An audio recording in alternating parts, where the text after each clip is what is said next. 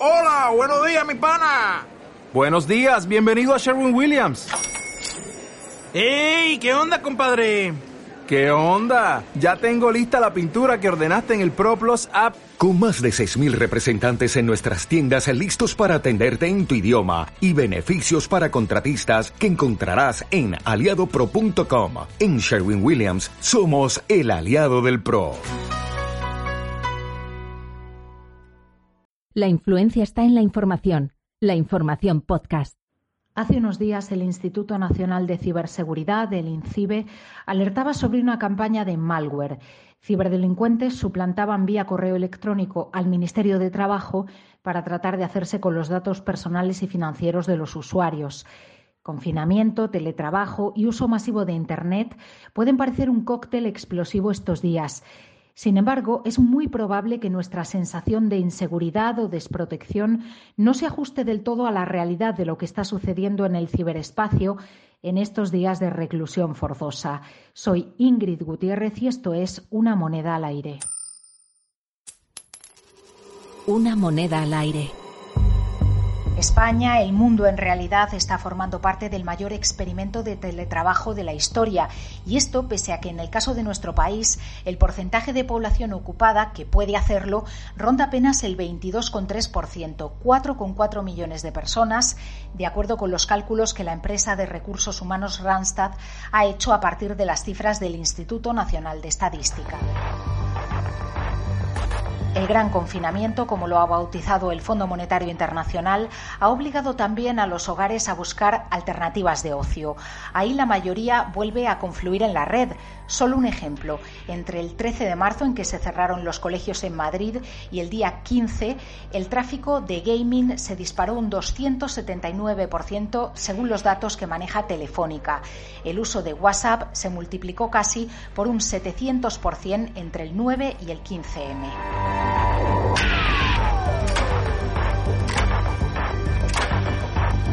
Trabajo, ocio y una red de fibra óptica que es la más extensa de Europa y con más hogares conectados, 23 millones, el 73% del total.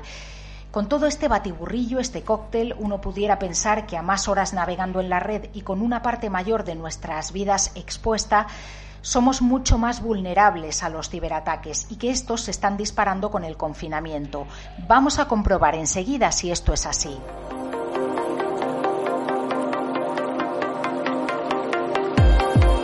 En medio del confinamiento hemos mantenido una charla con el teniente coronel Sotomayor, jefe del Departamento contra el Cibercrimen de la Unidad Central Operativa, UCO, de la Guardia Civil un internauta que está madurando a marchas forzadas en su uso de las redes, está sabiendo estos días capear la necesidad obvia de mantenerse informado. Los datos que tenemos eh, no son así, es todo lo contrario.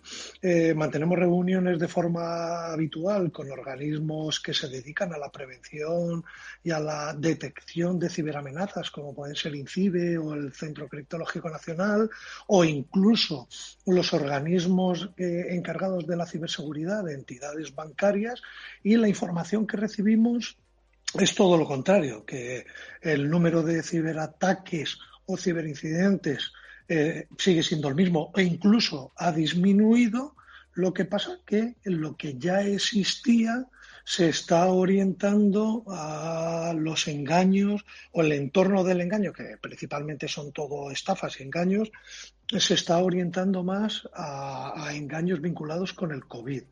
Aunque estemos dedicando muchas más horas al uso de Internet, también el internauta está madurando en el uso de las tecnologías, está, está poniendo mucha más atención en el uso de las tecnologías y está aprendiendo a marchas forzadas también a identificar lo que está bien y lo que está mal, que entre otros muchos motivos tiene sed de conocer noticias de todos estos temas, no solamente del COVID, sino también de la ciberseguridad. Y, por ejemplo, desde la Guardia Civil estamos machacando todos los días con mensajes de cómo debes de protegerte y que te tienes que proteger. Pues esto lo que está haciendo es un, no solamente las empresas están invirtiendo más en ciberseguridad a la hora de proteger sus sistemas para que sus trabajadores trabajen de forma remota, sino que también el propio internauta está ganando en experiencia, está siendo mucho más maduro en el uso de las tecnologías. Yo creo que a lo mejor esto va a desembocar en que tengamos pues una masa de internautas y del uso de la tecnología mucho ya más maduro en el ámbito de la ciberseguridad, que al final es muy bueno para el desarrollo tecnológico.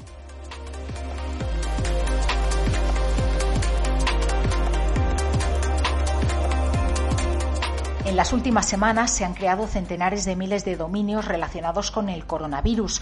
Muchos aparecen con el objetivo de especular con ellos en un futuro. Otros buscan atraer tráfico y obtener datos de los usuarios el registro de dominios vinculados con el coronavirus se ha disparado, no solamente en dominios.com, .net, los genéricos, sino también, por ejemplo, en el, dominio.es también. Una parte importante podría estar dedicada al fraude. O eso es lo primero que todo el mundo pensamos. Lo fácil es decir, bien, se han creado 120.000 dominios vinculados con el COVID y son todos para cometer delitos. Falso que al final nos dejamos llevar un poco por eh, formas de razonar en el uso de las tecnologías eh, muy, planas. No, no, mire, eh, principalmente muchos de esos dominios se han creado para especular. Porque a lo mejor en un futuro abogadoscovid.com.net pues puede ser el dominio que aglutine a lo mejor la demanda de muchos ciudadanos que vinculados con el COVID, pues tengan, por ejemplo, con el uso, con, la situación de los ERTES o de los despidos que están sufriendo y haya eh, despachos de abogados que busquen tener un dominio que pueda aglutinar y atraer a todo el mundo. Eh, hay un, por eso digo que hay una gran eh, hay un gran número de dominios de esos que están para eso. Hay otros muchos dominios que están para vender información, para atraer tráfico, porque atraer tráfico de Internet a ciertas páginas web también genera dinero. Yo atraigo tráfico y obtengo eh, datos de los visitantes que están visitándome mis páginas web, mm, consigo que registren y que me den datos y todo eso, todo ese tráfico de datos también genera beneficios importantes. Comprobar que un dominio se ha creado con el objetivo de cometer un fraude no es, sin embargo, tan sencillo. ¿Qué sería un dominio fraudulento? Pues un dominio fraudulento principalmente que eh, esté distribuyendo malware o campañas de phishing donde haya páginas web que suplanten la identidad de terceras personas. Porque las campañas de estafa son muy complicadas. Si yo me encuentro en una página web donde venden material sanitario, tengo que hacer una compra y comprobar que no la recibo y que me están estafando. O no solamente no la compro, sino que relleno los formularios y no llego al paso de la compra porque en realidad esa página web lo que está haciendo es recolectando información. Pues todo eso requiere mucho tiempo, mucho eh, trabajo manual hasta poder reunir los elementos suficientes para establecer que ese dominio está alojando una web o un comportamiento fraudulento y delictivo. No llega al 3% de los dominios que están siendo eh, fraudulentos. El 40% restante no se ha ni activado, lo que nos está diciendo que está orientado mucho a la especulación o actividades eh, futuras vinculadas con el COVID. Además, las estrategias de ciberseguridad ya han puesto el foco en este tipo de dominios. Por eso los malos no están utilizando principalmente el COVID como dominio o dominios vinculados con el COVID, porque los algoritmos de detección de fraude rápidamente lo pasan a cuarentena o lo bloquean. No tiene sentido en la información que manejamos, el 80% de las notificaciones y de los casos que estamos conociendo no tienen nada, nada, nada, nada, nada que ver con el COVID. Eh, lo que sí que hay campañas de phishing contra bancos, el uso de aplicaciones fraudulentas contra bancos, contra particulares, ¿vale? Donde en la estructura de datos de la aplicación de los dominios no viene el COVID porque saben que es lo que a día de hoy lo principal que se detecta por todas esas sondas, por todo ese entramado de la ciberseguridad que ha puesto también su foco en el uso de un, un, un diccionario de palabras vinculados con el COVID. La información podcast. Los estadounidenses han empezado a recibir ya los 1.200 millones de dólares por persona enmarcados dentro del paquete de estímulos de 2 billones aprobado por el gobierno de Donald Trump. El Ejecutivo Federal teme los fraudes que vía Internet puedan producirse en torno a estas ayudas. Y en nuestro país preocupa especialmente que el cobro de subsidios y prestaciones también sea objeto de deseo del cibercrimen por ejemplo, en Estados Unidos están muy preocupados y aquí eh, debemos también de poner el foco que eh, cuando las instituciones públicas eh, comiencen a enviar esas ayudas económicas a los más necesitados, pues los ciberdelincuentes van a intentar buscar esos canales, sobre todo tecnológicos, para ponerse en medio y llevarse las ayudas que se van a distribuir a las personas más necesitadas. Eh, por ejemplo. Entonces, ahí nos encontramos, en Estados Unidos, por ejemplo, están muy preocupados por eh, dominios que suplanten a la administración pública para que los más necesitados gestionen o rellenen sus eh, archivos para solicitar esas ayudas. Y aquí en España ya lo hemos visto. Ha sido suplantada ¿vale? el Ministerio de Empleo y de Trabajo. el Ministerio de Trabajo ha sido suplantado, además, para eh, distribuir malware. Nosotros tenemos abierta una investigación, tenemos abierta una investigación con el malware, nos hemos descargado el malware, lo hemos compartido con Europol y estamos investigando a ver quién está detrás de ese dominio y con esa distribución de malware. Otro delito que estamos viendo que se ha transformado es la típica llamada a los domicilios, que antiguamente eh, se identificaba como un técnico de Microsoft que había detectado un problema en tu sistema operativo. A día de hoy se está viendo que te están llamando para pedirte eh, que por favor colabores en una campaña de recogida de fondos para luchar contra el COVID. Y eso es falso también. Lo que están intentando es obtener tus datos económicos para luego cometer un fraude. Pues eso es lo que estamos viendo principalmente. Los malos están buscando cómo convencerte para que les des los datos para con esos datos o participar en el tráfico de datos que da bastante dinero o conseguir tus datos económicos para hacerte un fraude en la cuenta. Antes de estallar la crisis de la COVID, los medios se hicieron eco de varios ataques con ransomware a hospitales. Un programa de software malicioso entraba en sus sistemas y encriptaba la información de los pacientes a cambio del pago de un rescate. Con la pandemia golpeando a los hospitales, ¿han vuelto a ser objeto de estos ciberataques? Uno de los principales hospitales que se han visto afectados también con el coronavirus, que fue el Hospital de Torrejón, sufrió un ransomware meses antes, que les costó mucho esfuerzo eh, volver a poner los sistemas eh, en funcionamiento. Pero eh, es verdad que el equipo de ciberseguridad del Hospital de Torrejón estaba preparado y requirió los servicios de apoyo de entidades como INCIBE o del Centro Criptológico Nacional que le ayudaron a mitigar y a volver a levantar los sistemas causando un perjuicio eh, mínimo en el hospital.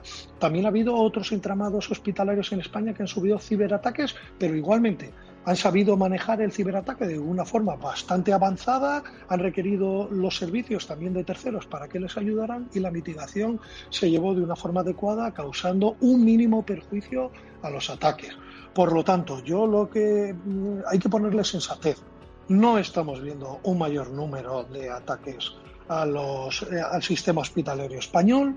Los equipos de ciberseguridad del sistema sanitario a día de hoy son bastante buenos y no solamente es que sean bastante buenos, sino que la estructura de la ciberseguridad tecnológica en España es muy buena y saben que cuando tienen un incidente van a tener equipos de respuesta a emergencias tecnológicas desde INCIBE y desde el, Centro Critológico Nacional de forma inmediata y lo que siempre aconsejamos y recomendamos que contraten inmediatamente empresas del sector de la ciberseguridad en España, que son muchas y muy buenas, para que les puedan ayudar a mitigar el incidente. ¿Y qué podemos hacer para protegernos de los ciberdelincuentes? Al teniente coronel Sotomayor le hemos pedido los consejos y estrategias básicas para lograrlo. Tenemos que manejar con precaución sobre todo el correo electrónico y los archivos recibidos de remitentes que no conocemos y sobre todo si son ofertas o descuentos especiales, el famoso cupón de supermercado ese tipo de correos electrónicos o ese tipo de información que podemos ver visitando una web donde nos dicen que nos ha tocado un premio, eh, que pinchemos ahí, que rellenemos unos formularios, generalmente lo que estamos es eh, incorporando nuestros datos o dándole nuestros datos a cibercriminales que luego van a utilizar esa información contra nosotros. No, no abramos los archivos adjuntos desconocidos ni pulsemos en esos enlaces, ni en correos electrónicos, ni en páginas web donde los manners nos han dicho que nosotros somos el cliente número un millón y que vamos a recibir un premio. Eso generalmente es falso. Nos tenemos también que asegurar de comprar productos de, eh, a, la, a la hora, a día de hoy, que estamos haciendo una compra importante de productos online, pues que la fuente de donde estamos comprando sea auténtica. En ningún sitio nos van a regalar eh, los productos con unas grandes rebajas.